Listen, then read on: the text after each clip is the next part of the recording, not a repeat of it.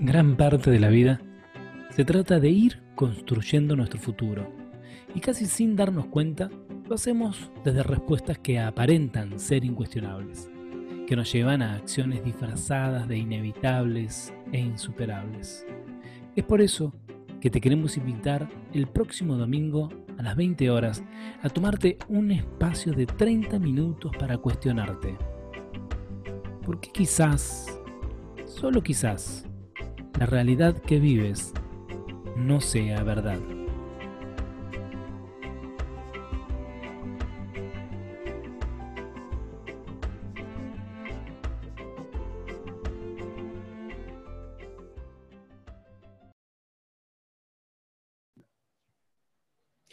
Muy buenas noches, una vez más, muy buenas tardes.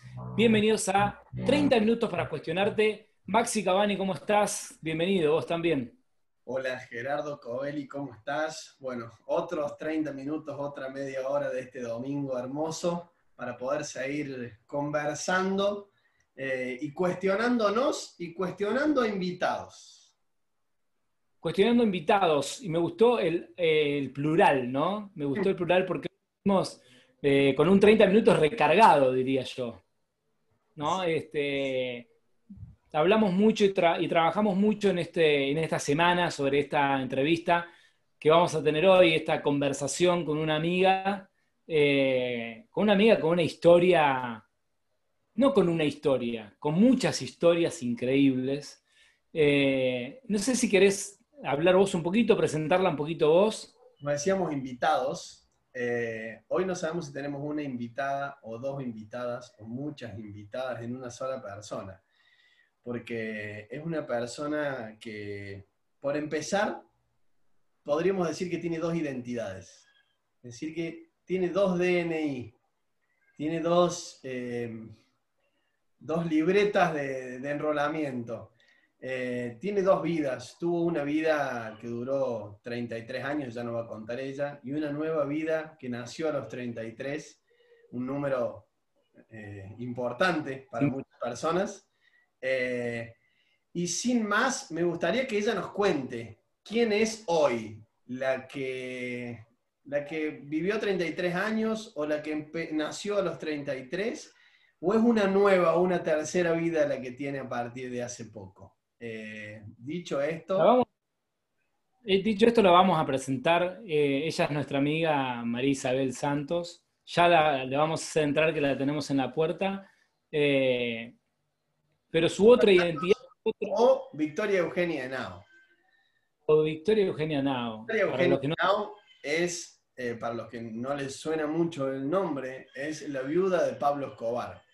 Es la única mujer que tuvo con quien estuvo casado Pablo Escobar, con quien tiene, tuvo dos hijos, eh, tiene un hermoso nieto, eh, y una vida como la que nos imaginamos, ¿no? Muchos lo hemos visto, lo hemos conocido primero por series y por su, por su libro, pero nosotros tuvimos la suerte en estos años de, de poder conocer la persona, conocerla profesional, conocerla emprendedora, y con eso también vamos a conversar hoy. ¿Te parece que la invitemos, Ger? Si te parece bien, la vamos a invitar a entrar y vamos a hablar directamente con María Isabel un ratito. Así que María Isabel, adelante por favor y bienvenida a 30 minutos. Bienvenida María Isabel, póngase cómoda a este sillón virtual al cual te invitamos y a esta casa eh, tripartita que hemos creado de estos 30 minutos para cuestionarte. Este es como el living como el living de casa, así que sentite cómoda.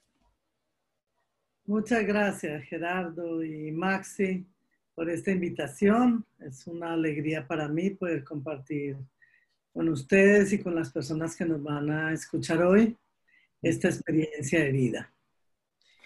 Toda una experiencia de vida. Recién decíamos con Maxi que, que sos prácticamente dos personas en, una, una, una leyenda y un un, montón de experiencias juntas, ¿no?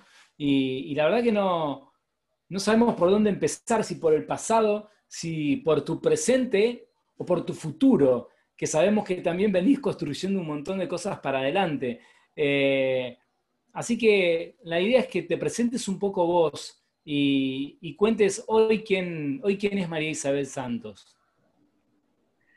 Bueno, María Isabel Santos es una mujer que recuperó su voz después de 25 años de silencio, con toda una historia que me condicionó y que quiero compartir esta experiencia para que todas las personas volvamos a confiar y volvamos a, entender que a pesar de cualquier circunstancia de la vida, por difícil que sea, siempre vas a encontrar una salida y vas a encontrar un sentido porque, bueno, hablando del valor de la red, de los seres humanos que te acompañan, que te sostienen, que te contienen, como también lo han hecho ustedes en, una, en mi última etapa de mi vida, en el espacio de emprendedores globales, donde también me miraron, me dieron la oportunidad de ser parte del grupo, donde aprendí de la mano de ustedes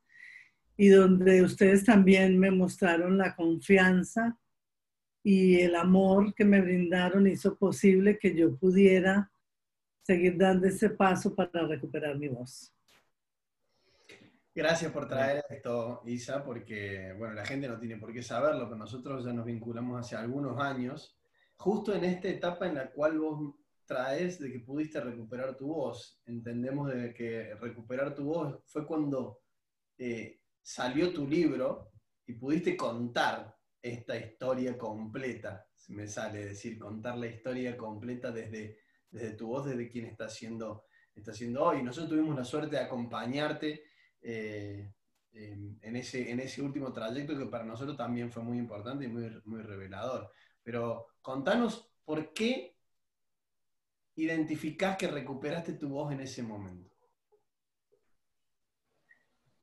Porque mm, siempre viví escondida. Yo me casé con Pablo Escobar a los 15 años, em, con todas las ilusiones que nos casamos los seres humanos, apostando a una familia, apostando a tener un hogar. Y las circunstancias de la historia fueron cambiando. Y esta situación, o sea, su comportamiento, su violencia, a mí me fueron paralizando y de alguna manera me fueron sepultando como mujer. Yo no tenía derecho a opinar, yo no tenía derecho a, tomar una decisión, estaba muy condicionada. Y esa situación eh, me sepultó durante más de tres décadas. Entonces me encerré en mi dolor, en mi tristeza, en mis miedos.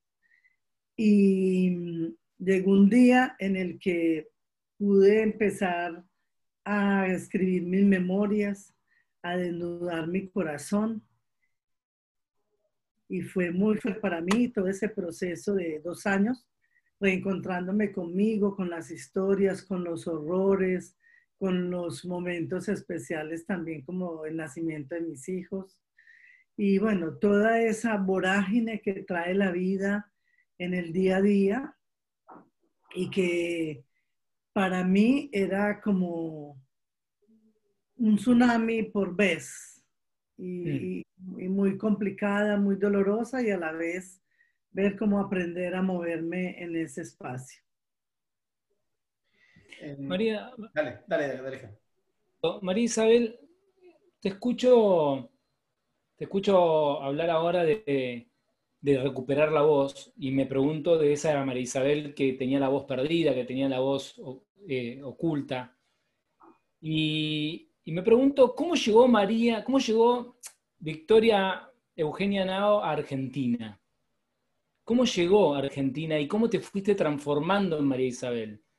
Yo creo que a mí me interesa saber la historia, aunque ya la sé, pero sé que la gente que nos mira no la sabe.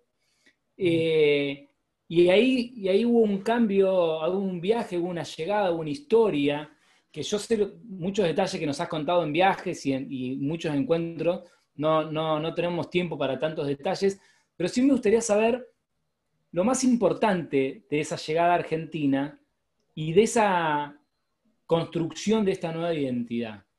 Algo que, que, nos quieras contar de ese momento de tu vida. Yo llegué a Argentina el 24 de diciembre de 1994 a las 5 de la mañana. Llegué a la deriva como cualquier persona que se bajó de un barco en su momento en este país y llegó a la deriva. Eh, con mucho miedo, con tres adolescentes, la novia de mi hijo, mi hijo de 15 años y mi hija de 9 años, eh, con mucho miedo por el cambio de identidad. Eh, prácticamente nosotros nos cambiamos la identidad en Colombia y salimos del país apoyados por el Estado colombiano entonces, ni siquiera podíamos incorporar ese proceso de lo que era un cambio de identidad en la vida. Yo cambié mi identidad a los 33 años, perdí a mi marido a los 33 años, perdí mi país a los 33 años y estuve muy cerca de perder la vida con mis hijos a los 33 años. Entonces es como una brecha muy fuerte en la vida de un ser humano, como que quedas partida en dos.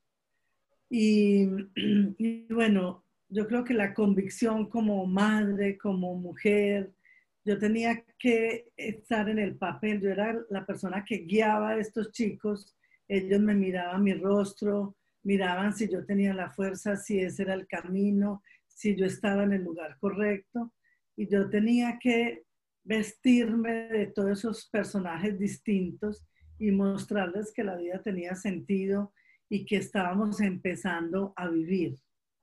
Además de la gratitud, eh, chicos, que siento por Argentina, porque fue el país que me cobijó, que me dio la oportunidad de, como un techito, para yo poderme abrigar con mis hijos, porque yo visité todas las embajadas del mundo y me dijeron que yo no tenía derecho a entrar a ningún país porque era la viuda de Escobar. ¿Y cuáles, cuáles fueron, eh, digamos, quiénes y cuáles fueron los costos emocionales que se pagaron en ese momento, María Isabel? ¿Quiénes pagaron costos emocionales en ese momento? mis hijos eh, sin duda han pagado costos muy grandes por, por esta historia, por esta vida. Eh, yo también los he pagado y yo creo que los vamos a seguir pagando hasta el último momento de nuestras vidas. Trabajamos de la mano de maestros, de profesionales, de neurocientíficos, de psicólogos, de amigos. Eh, nos apoyamos eh, en el amor de muchos seres humanos para poder continuar pero se paga un precio muy alto y hay que trabajar todos los días, levantarse todos los días y volverse a elegir para poder seguir dando un paso más. Y no enloquecer al final de todo eso, ¿no? Isabel, te escuché decir que en ese momento sacaste fuerzas de, la madre, de esa madre que a todo esto, mientras vos me hablabas, vos decías 33 años y yo tengo 38 y digo 5 años menos que yo. No sé si es o no, pero una niña, eh, digamos, muy joven, eh, y te miraba a vos, mientras ella hablaba, con un hijo de 15 años y de 9. Y vos tenés tres hijos, Gerardo.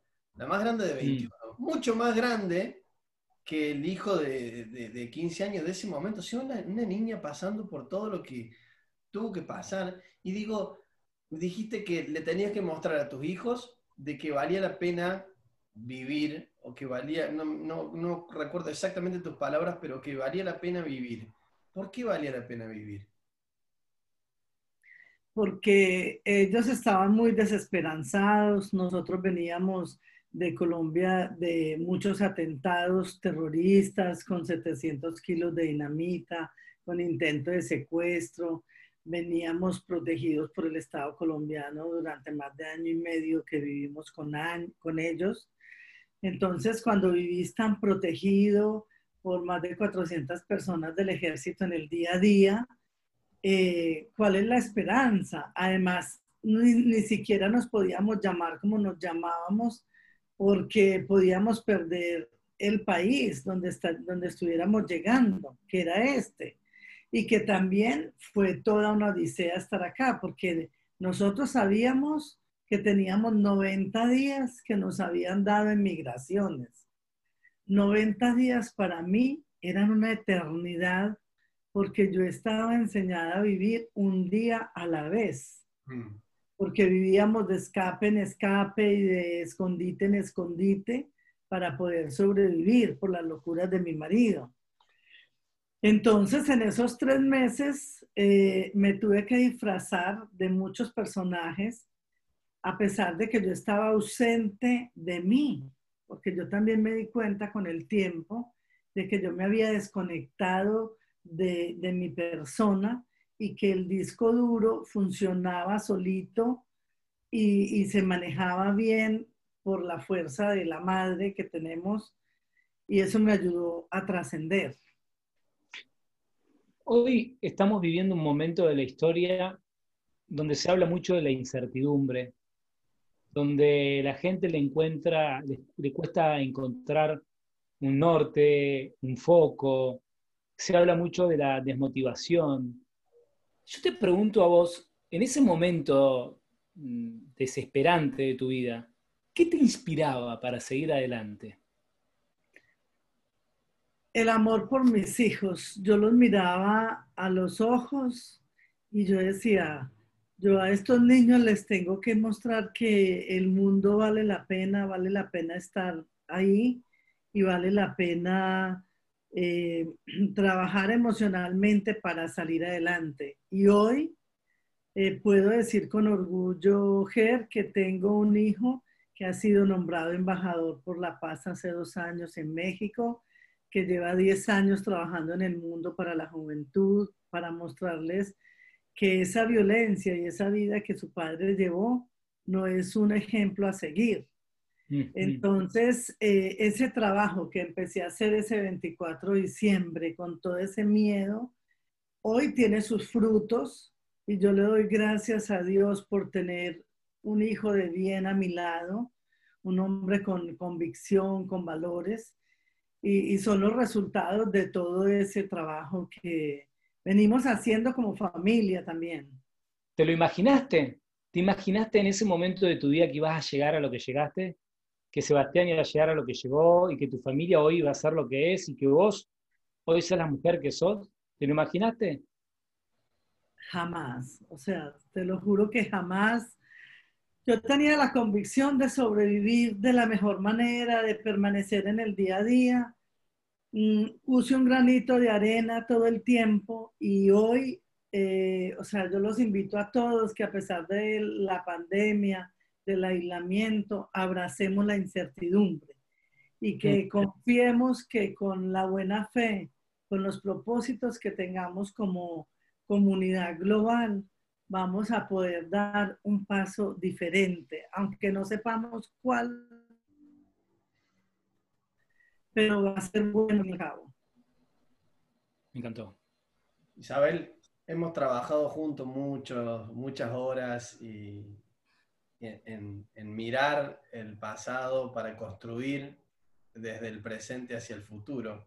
Y dentro de ese trabajo hubo una carta que le escribiste a, Victoria Eugenia Nao, que Isabel hoy le escribió a esa, a esa Victoria Eugenia Nao, de, no sé si de 33 años, de 25 años, eh, a, cuál de esa Victoria, qué, qué, momento de Victoria recibió la carta y si querés compartirnos apenas algunas líneas para, para que quizás podamos entender con quién estamos conversando. Perfecto. Bueno, aquí les comparto, a mí me decían Tata cuando era pequeña y le estoy escribiendo a esa mujer de 30 años y desde los 60 años que hoy tengo en mi vida. Les dice, querida Tata, a veces me cuesta mucho hablar contigo.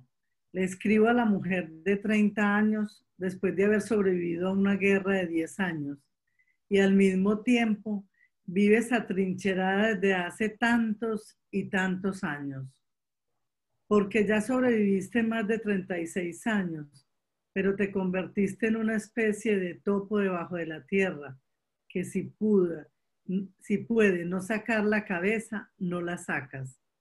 esa que eres, con toda la fuerza de todo lo que hiciste y con todo lo que saliste a trabajar, a estudiar, a crear, hizo que te convirtieras en una sobreviviente.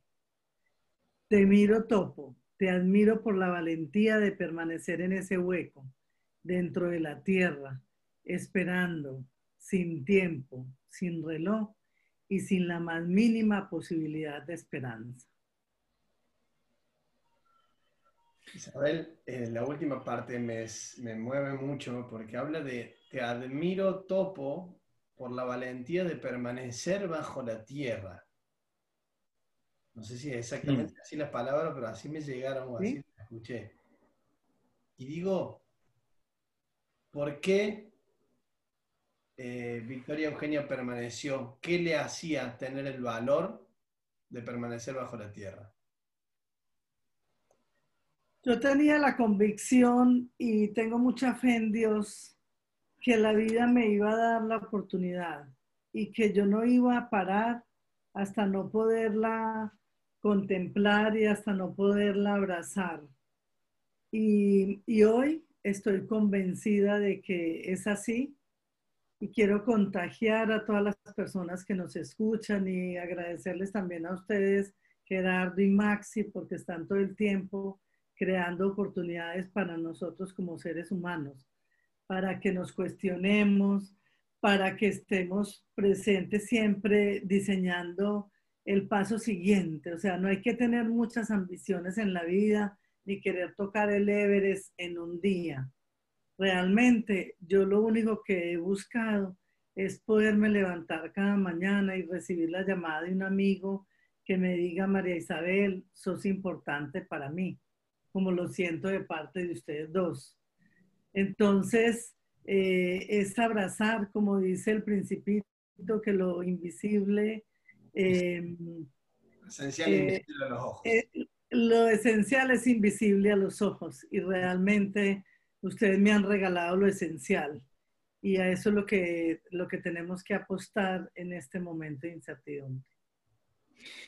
Hay dos palabras que me vienen todo el tiempo a la mente eh, María Isabel, y, una es el perdón. ¿Cuál es tu relación con el perdón? Después ¿Cómo? No, digo, son dos palabras, esa es una, que es el perdón. ¿Cuál es tu relación con el perdón? A ver, yo estoy ahora eh, como mutando el trabajo del tema de la palabra el perdón, el sentido, porque estoy haciendo una formación de constelaciones familiares y me está mostrando que el perdón es muy grande y realmente estoy mutando esa palabra por lo siento, o sea, siento todo ese dolor, todo ese horror que vivió Colombia, las vidas de Colombia, las oportunidades que he tenido de poder les pedir perdón en su momento porque no tenía eh, la mirada de la grandeza de esa palabra, pero siempre voy a estar ahí, eh, abrazando los colombianos que permitan y que me den la oportunidad de poderlos mirar a los ojos, poderles decir lo siento desde lo más profundo de mi ser y poder regalarle a Colombia y a todas las personas que se quieran sumar a todos estos procesos de, transformación entre nosotros como seres humanos, donde podamos aprender que el rencor, que la ira, que la rabia, que el odio no nos va a regalar un espacio social eh, inspirador ni prometedor para nuestros hijos y para nuestros nietos. Entonces, eh, estoy en ese proceso, Gerardo, y quiero eh, crear una comunidad con muchas personas que hemos vivido estas experiencias para juntarlas y regalar como las cataratas de esa fuerza, regalarles todo ese amor para que todos podamos trascender el odio, la ira, y podamos aprender a perdonar. Mi maestro me decía, María Isabel, qué grande es cuando la víctima te puede mirar a los ojos con amor y puede empezar a perdonarte y puede, y pueda empezar a transformar ese odio. Entonces no es solamente ese odio contra mí, contra la historia de las equivocaciones de la persona con la que yo me casé, sino que es un perdón para toda una sociedad. Hmm. Gracias. Y te dije que tenía una segunda, una segunda palabra. Y me, me viene la inevitable pregunta de una mujer que seguramente ha atravesado en infinidad de ocasiones el miedo, el miedo a, a, un montón de cosas, me imagino. Hoy, ¿a qué, ¿a qué le tenés miedo hoy, María Isabel? Hoy le tengo miedo a perder la salud.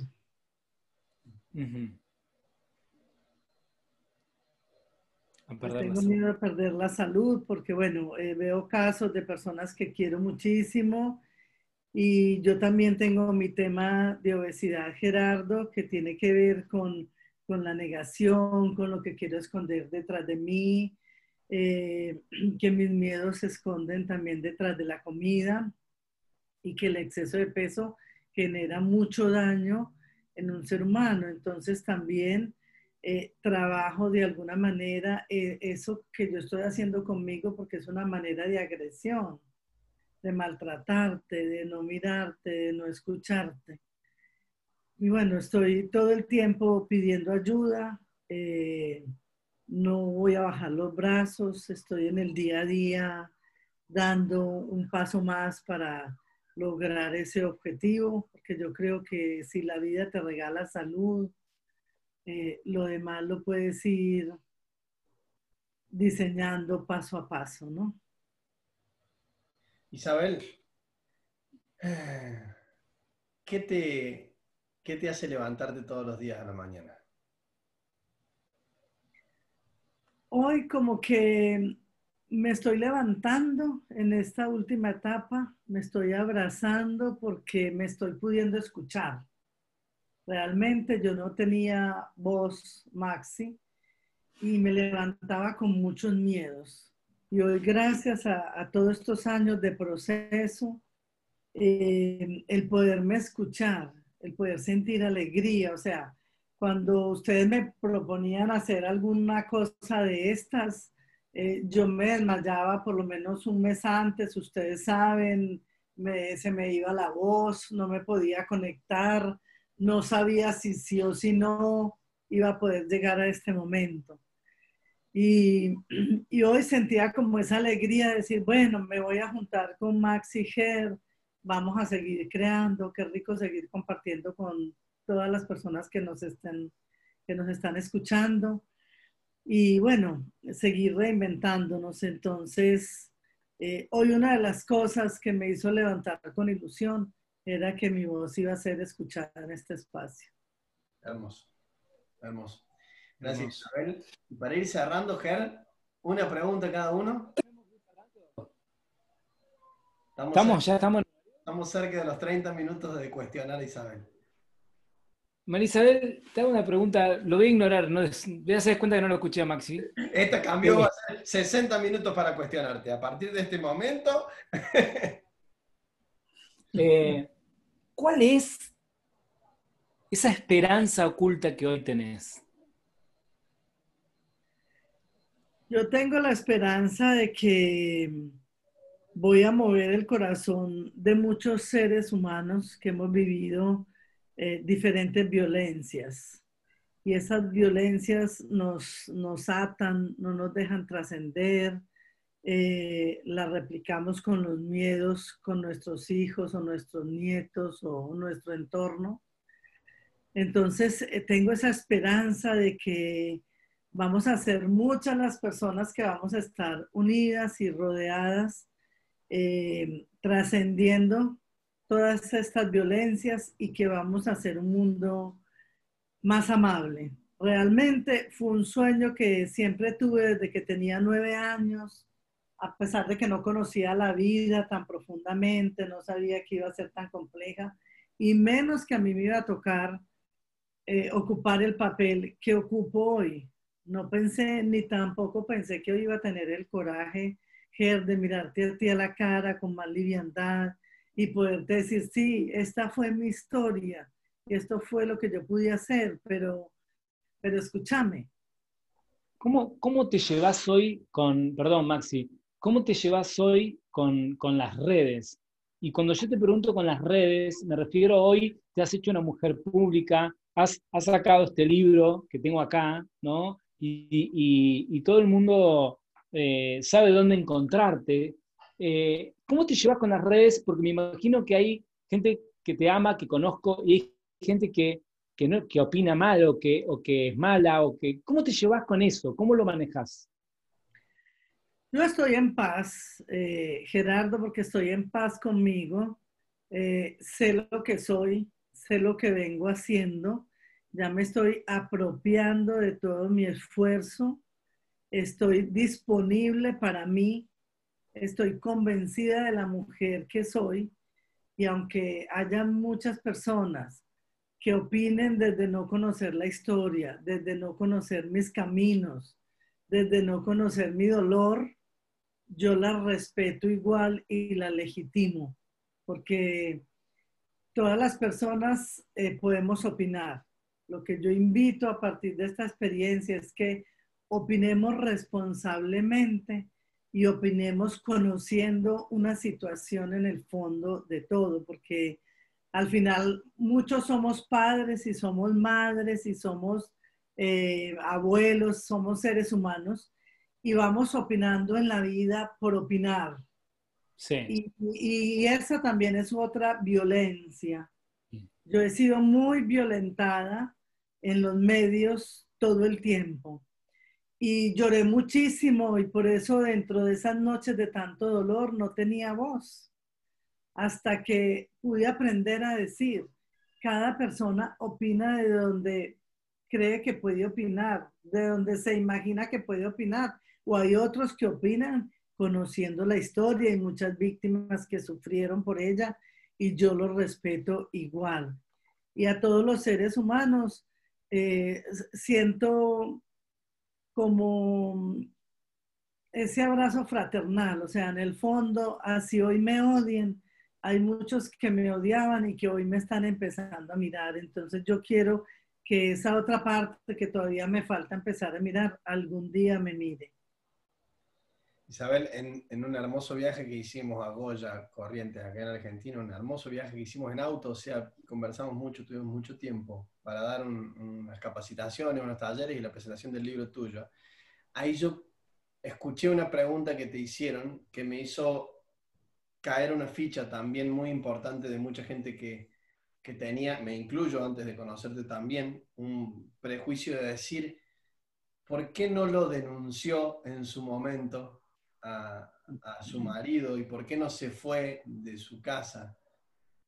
Y, me gustaría que, en vez de contar yo lo que te escuché, que me hizo abrir un poco los ojos, que, nos, que me contestes esa pregunta. ¿Por qué en ese momento que vos veías, lo que, cuando te diste cuenta, porque hubo una época y un tiempo en que no sabías realmente con quién tenías al lado, pero cuando lo viste, ¿qué te hizo no, no salir de ahí?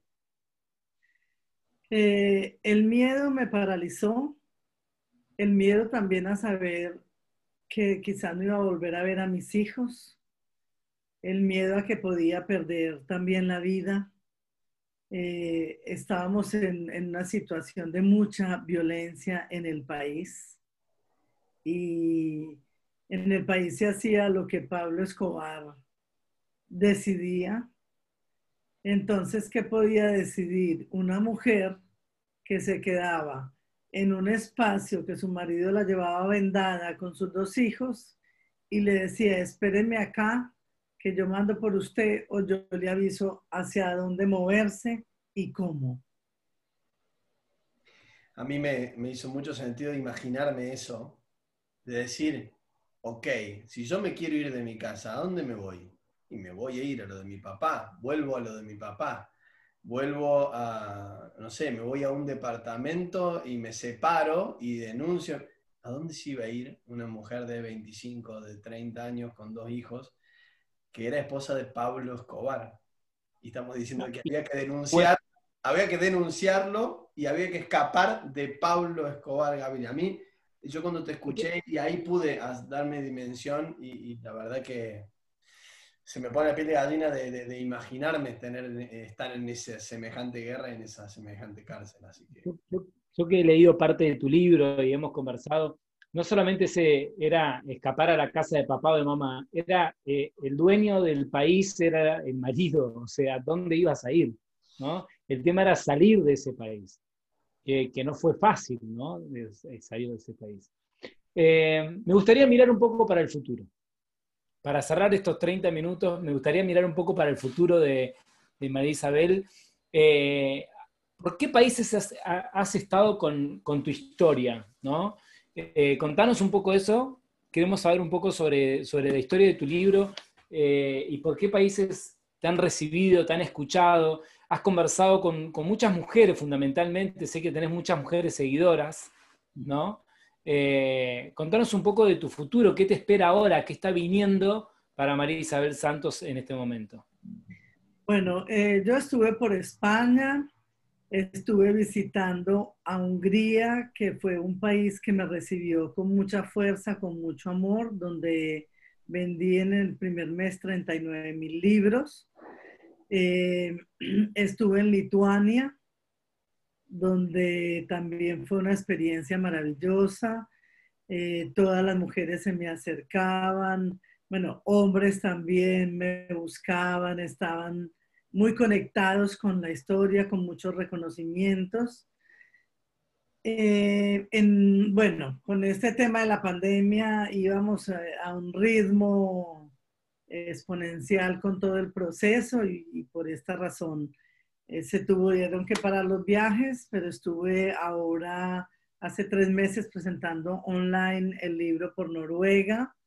Eh, tuve muy buena recepción, las mujeres siempre están ahí consultándome, preguntándome, mm, abriendo conversaciones todo el tiempo para seguir trabajando como escritora. Estoy haciendo un nuevo libro que tiene que ver con las distintas violencias. Em, estoy proyectándome para que ese libro salga en dos años, eh, avalado y acompañado con un neurocientífico, un psicólogo clínico, bueno, un trabajo de investigación donde también voy a generar un espacio para que muchos hombres y muchas mujeres puedan poner su voz dentro de este libro y podamos entender la dimensión de la problemática, porque hoy que estoy yo en Argentina, que es un país que adoro, que adoro y que todos los días doy gracias por estar acá, me, conecto mucho con la violencia, o sea, con todo lo que yo prendo la televisión y veo que mataron dos mujeres, una mujer que hizo 17 denuncias, otra que pone el botón de pánico y llegan a las cuatro horas. Entonces, o sea, necesitamos trabajar en una toma de conciencia absoluta para que no, se, no siga ocurriendo esto, porque uno lo va escuchando en las noticias. Yo lo viví en carne propia y yo no tenía a quien ir a denunciar ni tenía ningún botón de pánico de, ningún, de mm. ninguna manera. Pero lo que yo invito es a eso, a que tomemos conciencia del trabajo tan grande que tenemos que hacer, porque Ger, tú tienes hijas mujeres y, bueno, imaginarte en esa situación, los hombres también son violentados. Entonces yo estoy trabajando en este momento para los hombres, para las mujeres, estoy en, mi espacio que me pueden buscar en mi página em, web www.victoriaeugenianao.com y ahí estoy abierta para tener conversaciones de coaching y cualquier consulta eh, que cualquier persona lo necesite. Estoy disponible para que podamos conversar. Y esto, eh, gracias por, por transmitirlo, porque mi pregunta iba justamente a ese estar siendo. Con Gerardo nos gusta presentarnos siempre no de quiénes somos, sino de quiénes estamos siendo, trayendo siempre al gran Martín Heidegger, eh, de ese Dasein y ese estar siendo. Y para ir cerrando, ¿quién está siendo María Isabel hoy? Yo estoy siendo una madre plena abrazando a mis hijos y mirando todo lo que pudieron tomar de la vida, abrazar ese sentido. Un nieto maravilloso que me regaló Dios, que me, me ha devuelto la fuerza y la pasión. Y estoy siendo muy feliz y tengo un gran compromiso social que voy a trabajar hasta el último día de mi existencia y le pido a Dios que me regale más de 100 años de vida para poder dejar la huella que quiero dejar en este mundo. Hermoso Isabel, no te voy a dejar ir con, sin la última pregunta, que la tengo, la tengo palpitando en mi corazón. Eh, lamento de los 30 minutos. Eh, yo sé que con esto quizás toque un punto álgido, pero tengo la confianza y la intimidad para hacerlo. ¿Qué lugar ocupa el amor en tu vida? Después de todo lo que ha pasado. Bueno, esa es una, mm, una tarea que tengo pendiente conmigo, o sea, un trabajo que tengo que hacer, eh, porque, bueno, como que quedé paralizada, con todo lo que yo viví con Pablo Escobar, eh, el cerebro tiene mucha memoria mm. y, te desconecta de esa sensación. Y a mí cada que en algunos momentos me preguntaban que si yo algún día me iba a volver a enamorar y mi respuesta era, yo me voy a enamorar de los libros, que estoy muy enamorada, y de mis hijos.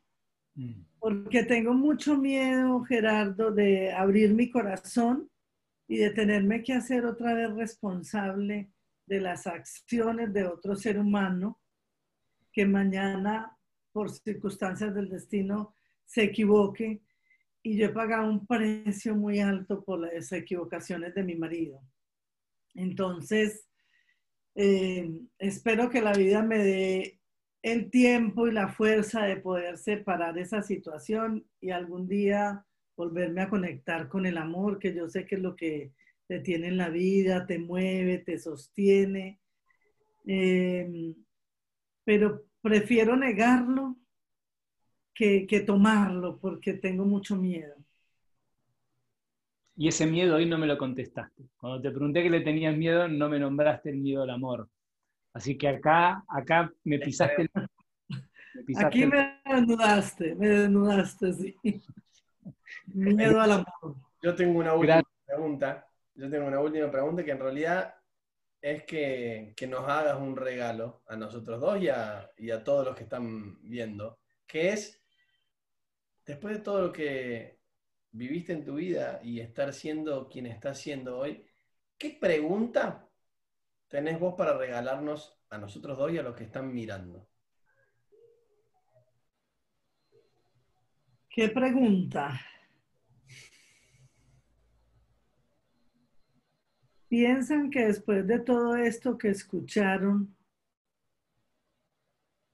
van a poder trascender cualquier circunstancia, cualquier momento de sus vidas? Hmm. Ok, nos llevamos la pregunta. nos llevamos para transitarla en este cierre de domingo hermoso. Gracias, Isabel.